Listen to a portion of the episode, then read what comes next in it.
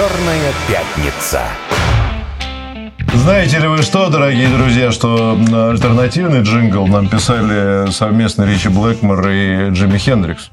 Причем Джимми Хендрикс писал, сам понимаешь, откуда. Но мы не приняли его, мы взяли вот этот. Спасибо, спасибо рок-звездам за то, что поддерживаете нас в эти непростые дни. Вы знаете, мы с Эльдаром посовещались э, в перерыве и, И решили, решил. и я решил, что мы примем очень, очень грамотные сегодня люди нам звонят. Вот, видимо, почему-то не звонят девушки. Эльдар переживает по этому поводу, думает, что он уже стар, а я говорю, что ты не стар, Я ты суперстар. Короче, звоните 9, 495 925, я свой телефон начал диктовать. 495 95 95 91 и 2, звоните, а Эльдар ответит на практически на любой вопрос. Вот, а тут у нас еще есть группа Ой-ой-ой, группа, группа прямо серьезных вопросов. В «Изоленте плюс» Сергей Ершов. Давай быстро в виде блица, если, как- если Давай. получится. Первое. Почему так плохо? Не массово освещаются наши... И уже есть звонок. Так что ж делать? Давай звонок. Слушаем вас в эфире. Здравствуйте. А, Здравствуйте, э, Дмитрий из Москвы. Очень А, приятно. Хотел бы Ильдару давно хочу задать личный вопрос. Вот позвонил. Знаете, Ильдару давно хочу дать морду. Вот. Нет, и все нет, нет возможности. случае. Поэтому задам вопрос. Нет, Ильдара очень уважаю как профессионала. И, в общем, э, вопрос такой. Ильдар, э, недавно один прочитал в интернете, э, один известный видеоблогер выпустил кастомизированный iPhone. Не буду называть его фамилию, я думаю, вы поймете, о ком речь. Мы- Наверное. Мы не понимаем, но можете назвать, ничего страшного. Ну, Ну, может, Или и он, не вас, или он вас лично знает, и вы... Ну, как-то можете не называть, не суть важно. Давайте к ну, вопросу, да. да. Скорее, всего, да, знаете. эм, ну, э, там э, очень удобный NFC, э, как бы светящееся яблочко и так далее. Все это стоит баснословных денег. Вот вопрос, как с того анекдота, а что так можно было? Сейчас предприимчивые люди могут кинуться кастомизировать всякие брендовые вещи и продавать их. Вот э, как вы это оцениваете? И Слушайте, второй ну вопрос. Э, э, Еще один э, коротенький вопросик про наш стор. Чем он отличается от Рустор, э, да. Рустора? Наш да, стор, и наш есть, какие да. приложения там будут? Окей, спасибо. Но смотрите, давайте с конца начну отвечать. Рустор является официально выбранным магазином, его поддерживает ВК, Минцифры. Соответственно, все конкуренты на этом фоне меркнут. И Рустор показывает наилучшие показатели. Это все равно экономически не обосновано, но ВК может его поддерживать долго. Поэтому рассматривать другие магазины можно, но изюминки какой-то у них все равно не будет, которая позволит им победить. Если мы про российские магазины приложений А на они Android. предустанавливают на А, По импортируемые? закону должны предустанавливать, но тут, так как параллельный импорт, возникают вопросики. Ну, понятно. Значит, а, второй А момент. там, извини, вы- Да. просто для себя понять, э, ну, он, наверное, актуален для андроида, а там вообще есть что-то такое, чего нет в обычном сторе? Ну, все, кто под санкциями, там есть. Ага. Соответственно, для униженных и отвергнутых это вот, Это вот место. то место, Там, где куда- мы. Там, где мы, да. Все понятно. Вот я, кстати говоря, сегодня заходил туда случайно, назовем это так, посмотрел. Ну, новых приложений не очень много, но они есть. Хорошо. Значит, первый вопрос. Можно ли было так? Да, можно. Более того, в России этим занимался Симачев. Давным-давно он делал айфоны со светящимся яблочком в хохломе своей фирменной, ну и так далее. И продавал за безумные деньги. Ничего нового в этом нет, если есть аудитория тех, кто там... Ну, аудитория, когда мы говорим, это раз, два, три, четыре, максимум пять человек, которые это купят. Конечно, можно рассказывать, что у вас, как в старом анекдоте, там тысячи, миллионы и прочее. Но, по сути, покупают это единицы. Это делается, тираж там делается... Слово тираж даже неприменимо, но, в общем, каждый раз под покупателя, и это радость, шампанское надо открывать. Ну, мне кажется, это прикольная промо прочие вещи. для самого Симачева. Да, это прикольно. То, что я сделал свой iPhone Да, кастомизированный. Прикольно то, что ты делаешь какие-то Это вещи. уровень, знаешь ли. Это как есть- будто тебя на интервью к Познеру позвали. То есть вот так вот. Да. Ты знаешь, для меня У уровень, тебя, что был- тебя... Вот у меня iPhone имени Муртазина. Ну, нет, ты знаешь, ну, каждый должен, мне кажется, своим заниматься. Да? Ну, слушай, огромное количество людей пользуются телефонами, к которым я имею отношение, но я не пытаюсь сказать. Нет, нет я, ну, для Симачева это совершенно нормальная Это история, промо. потому что это статусный предмет. Это статусный предмет, это так сказать, промо и прочие который вещи. достать из кармана. Слушай, ну вот эта блогерская тема, это же история про селф-промо, когда человек пытается всеми правдами и неправдами удержаться на гребне, подогревать к себе интерес, а еще делаю вот это, а еще я делаю вот это, а вот мой уровень потребления вот такой, смотрите, у меня спорткар. Ну да. И так далее. То есть это образ жизни, это продажа картинки, не более того. И эту картинку продают, э, девочки продают вокруг э, глянца, мальчики продают вокруг технологий. Но это не про технологии как таковые. А что Это с таким пренебрежением? магазин на глянцу? диване. Между прочим, это образ жизни, между прочим, наш. Ваш, Глянец. Петр Алексеевич? Да. А мой нет. Мода и я, стиль, мой друг. Ну, я очень стильный, очень модный. Хорошо, едем но- дальше. Сергей Ершов. Блиц вот тот самый обычный. Почему так плохо, не массово? Все, звонки больше не принимаем, хватит. А то на людей других не хватит времени. А почему так плохо, не массово освещаются наши достижения в высокотехнологичных отраслях, кроме военных? Ну, Сергей, я печатался, не могу не сказать, написал не освещается, а освящаются. Вот. То есть вопрос не- немножко не в ту инстанцию, если вы это имели в виду. Почему так плохо освещаются наши достижения? Почему же вот освещаются э, ракеты на старте, так сказать, вот, и уже это стало традицией. Ладно, например, микроэлектроника, процессоры, квантовые компьютеры. Да, отстаем, но в каких условиях и как догоняем, А. опережаем. То есть, плохо освещается то, как мы опережаем. Значит, я отвечу. Очень хороший вопрос, очень глубокий на самом-то деле, потому что, с одной стороны, мы научились, да, вот если отмотать э, конец Советского Союза, 90-е годы, мы очень завидовали, это вот твоя профессия, Завидовать? конечно, завидовать и преподносить какие-то Завидовать и ненавидеть. Да. И преподносить наши достижения, то есть упаковать. Не просто там сказать, что мы запустили а, на Луну миссию, а показать фотографии оттуда, чтобы сделать трансляцию, чтобы люди смотрели, ну и так далее. Мы научились это делать. Сегодня у нас есть другая проблема. Проблема, она очень простая. Вот считайте меня параноиком, кем угодно. Но у нас внутри страны есть э, группа, ну, группа, не группа, но целый ряд изданий, которые работают на то, чтобы мы, как и раньше, верили в то, что мы лаптем сделаны и ничего сделать не можем. Ну, вот сегодня мы приводили пример там, статьи про 300 миллиардов на «Аврору». Это один из примеров. И сегодня пытаются обесценить любое достижение, которое есть. То есть ты открываешь утром газету деловую, а там хихи-ха-ха, знаешь, Да, вот ну, такое. Это вообще очень большая история. Это, ты прав, это глубокая Та- тема. Такое школьное. Хихи-ха-ха, посмотрите, он написал неприличное слово где-то. А на самом-то деле, если посмотреть, люди... э, Для чего это делается? Чтобы люди не шли э, на бытовом уровне. Ты пойдешь куда-то работать, а те все друзья будут говорить, слушай, ну ты работаешь в компании X, а вот в деловой прессе пишут, что вы там дураки полные. Ну, ты же, ну, вроде не дурак был, а ты... И ты начинаешь доказывать, рассказывать, что все это не так. Ну, и как-то вера к тебе, ну, ты защищаешь, понятно. Эта тема действительно огромная, но Но постепенно... она не только технологий касается. Всего касается. Но постепенно вот этот негативный тренд перемалывается, потому что у нас есть достижения, которые мы показываем, которые мы демонстрируем, и это достижения реальные, это не какие-то дутые вещи. Россия сейчас с точки зрения технологий на взлете через 10-15 лет а, мы не узнаем а, ну, то есть, вот знаете, мы текущий момент будем, наверное, вспоминать и говорить, ну, блин, как, как же мы могли вот так думать? Потому что вокруг уже... Ну, мы и сейчас не узнаем. Просто надо остановиться иногда и Да. по сторонам посмотреть.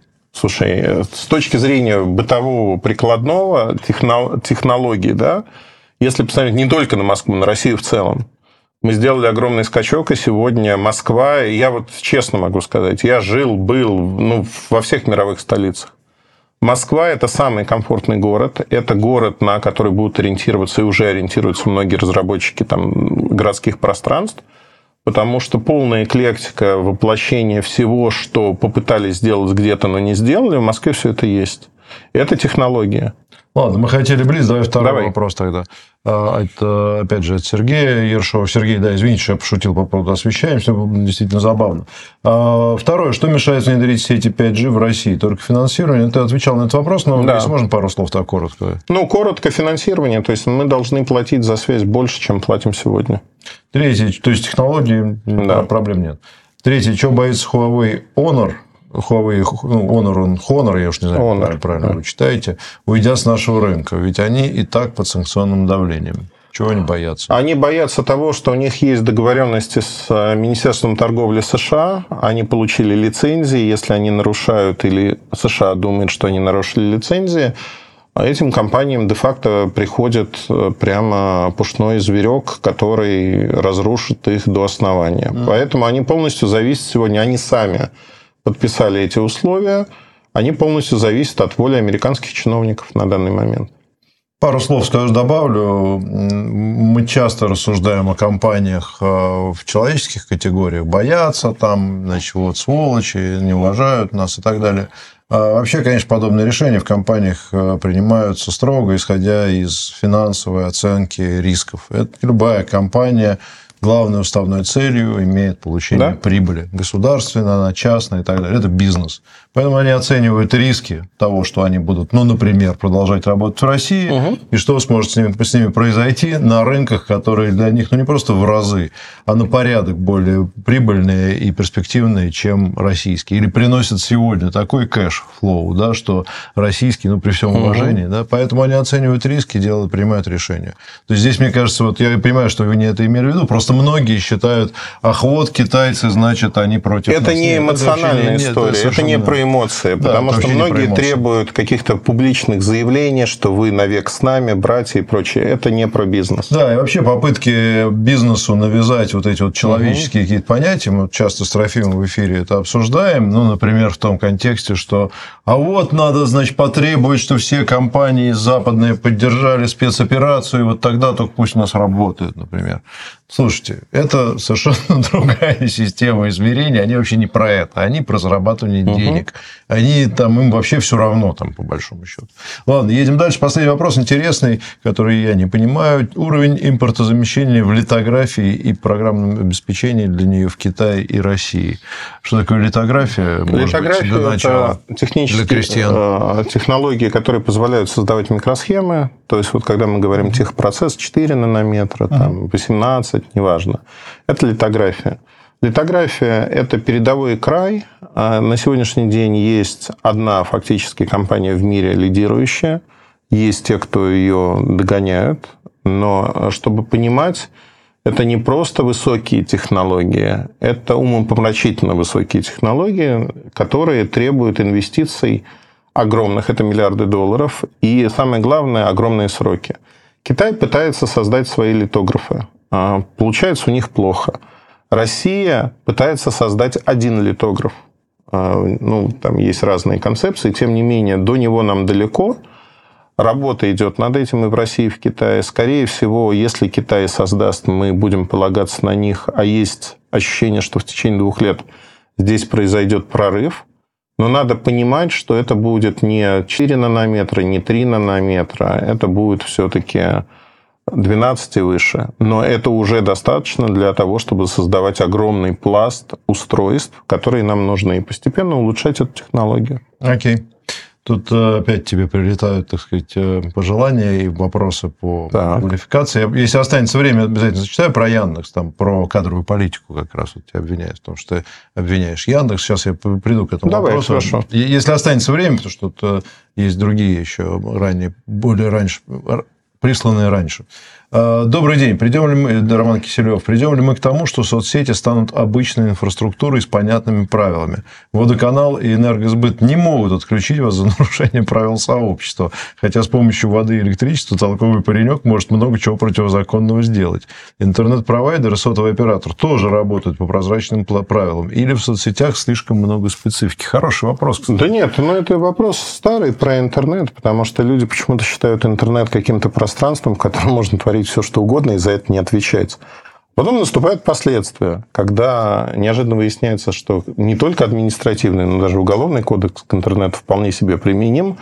И «Зайчик 2020», который считал, что он анонимен, «Зайчик 2020», неожиданно оказывается Ивановым Иваном Ивановичем с конкретным адресом прописки, все его призывы уже запротоколированы, и, собственно говоря, к нему приходят э, повестки, что, дорогой зайчик 2020, давай-ка отвечай за свои действия и слова. Анонимность – это миф. Вопрос того, что многие, ну вот на бытовом, на личностном уровне, ну там мне пишет кто-то, ты там такой-то козел. Каждый день mm-hmm. такое происходит. Я очень радуюсь этим сообщениям, что я наконец-таки кого-то заинтересовал, и кто-то начал пытаться меня как-то классифицировать.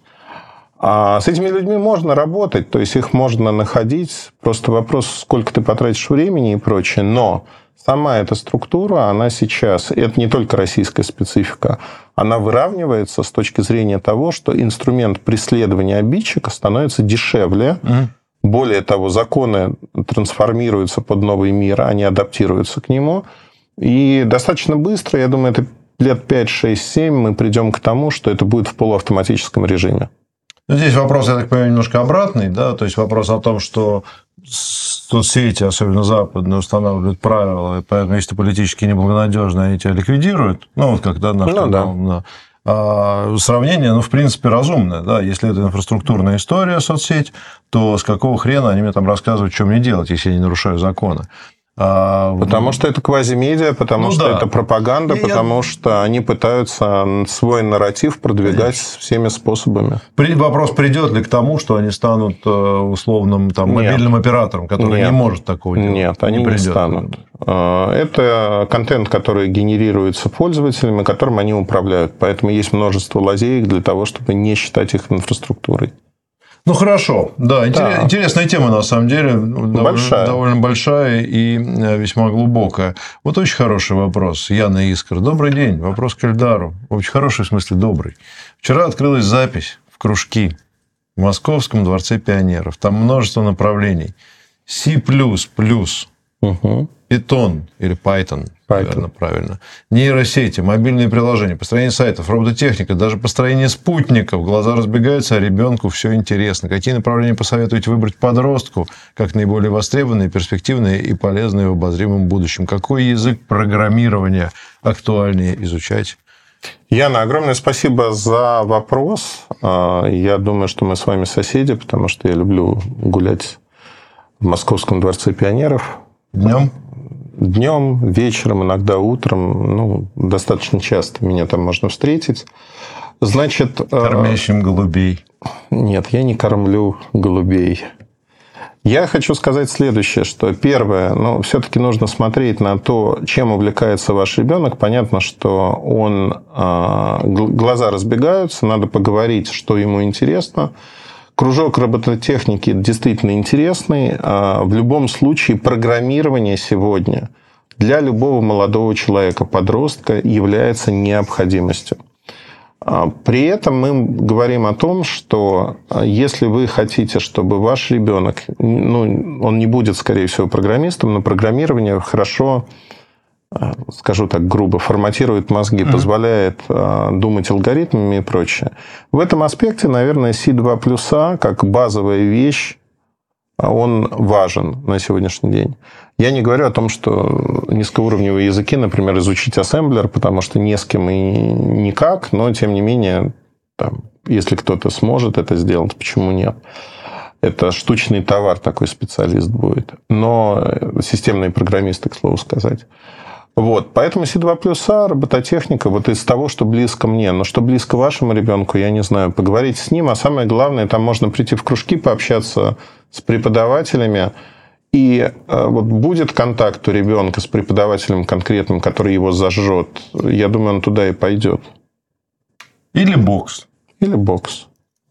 А, ладно, давай про, про небольшой такой наезд. Сергей Попов. Значит, не буду все зачитывать. Смысл вопроса вот какой. Просто длинный, длинный текст.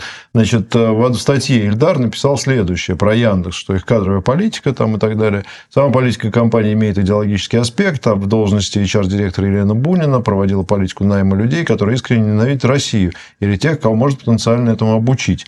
Никто, значит, дальше они пообсуждали с людьми, которые, значит, там э, Ух, так, так, пообсуждали они с ребятами из Яндекса, значит, э, никто о политических взглядах по приеме на работу не спрашивает. Более того, в рабочее время политические темы в рабочих чатиках не мелькают. Однако либеральная трескотня начинается после работы, они... В общем, так. Соответственно, вопрос. Ильдар, это для красного словца сказал, или есть пруфы по директору кадров, которые почему-то в статью не попали? То, что она уехала в Израиль, чтобы не жить в воюющей стране, в кавычках, мало подходит как довод о том, что главный кадровик специально набирал людей, ненавидящих Россию. Ну, короче, понятно. Для Но... красного словца, Ильдар, или есть пруфы? Слушай, давай, ну, давай я... Зрителям ты мне переслал не от этого человека, а может, ну, от этого тоже. Может, от этого, ну, что-то подобное. Я провел опрос, как люди вовне воспринимают Еще Яндекс. Раз. Является ли он враждебным по отношению к России и проводит ли идеологическую борьбу? А больше половины людей ответили, что да, является, там патриотизмом не пахнет ни в каком виде. То есть это оценка снаружи. Угу. Теперь по Елене Буниной и сотрудникам а, компании Яндекс и той политики, которая проводилась а, внутри компании. Первое. Когда я говорю о том, что Елена Буйна проводила селекцию сотрудников, это основано не на том, что я это выдумал. А, примеры на агента Илья Красильщикова, который Красильщик, возглав... Красильщика, да, а, который возглавлял Яндекс.Лавку. Если вы хотите получить ответ на этот вопрос. Вы читаете его статью в «Нью-Йорк Таймс»? А, статья в «Нью-Йорк Таймс» вышла от сотрудника компании Яндекс как заявление от всех русских людей. Инициирована она была руководством компании, потому что статью до выхода эта статья была показана топ-менеджменту компании для того, чтобы они ознакомились, потому что на тот момент Илья Красильщик являлся сотрудником компании Яндекс. А второй момент. А, помимо Ильи Красильщика, целое количество людей, которые попали на работу в Яндекс, они попали благодаря Елене Буниной в том числе, отбор был именно вот будь как красильщик, условно говоря.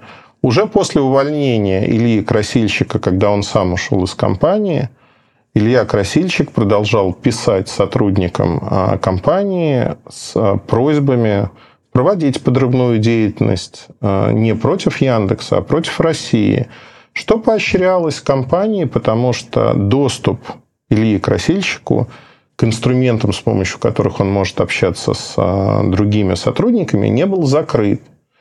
Доступ был закрыт спустя энное количество времени. И то, что в рабочих чатах не обсуждается политика, это абсолютная правда. Она не обсуждается. Но то, что при этом никто, имеющий патриотические взгляды на ситуацию в стране, не может открыть рот и сказать это внутри Яндекса – ну, Лена Колмановская, Елена Колмановская э, это исключение, потому что она совладелец компании там, с небольшой долей. Это тоже правда. Наемники, те, кто нанят в Яндексе, они не могут противопоставить себя коллективу, потому что коллектив сугубо в массе своей а, либерально настроен. Хотя либерально неплохое слово, но у нас оно получило, Хорошее, да, оно получило да, негативную ну, коннотацию. Как-то так. Хорошо, а, спасибо. 50 секунд. Последний вопрос в догонку про Honor. А, Samsung не боится санкций, в отличие от Honor? У них открыт офис, но они официально товар не поставляют ну, в да, они, так сказать, нашли способ да. вот это все, всего этого избежать. Хорошо, Эльдар, спасибо. Очень здорово, интересно. Мне кажется, на все вопросы да, плюс-минус ответили, даже на жалобы и, так сказать, обвинения. Пожалуйста, пишите еще, и с удовольствием, если кто-то из Яндекса, вот мы просто часто, Эльдар, по Яндексу проходит Пожалуйста. Слушайте, я Будем приглашаю рады. Яндекс прийти к нам на эфир. Если у вас вы отрастили себе что-то там, так вот это, у вас есть ну, шары металлические, придите. Илья Гробовский, ну, хватит прятаться по кустам. Пора прийти в эфир. Не надо делать вид, что не приглашали. Прощаемся. Прощаемся. Спасибо, друзья. Всего Спасибо. доброго. Черная пятница закрывается на сегодня.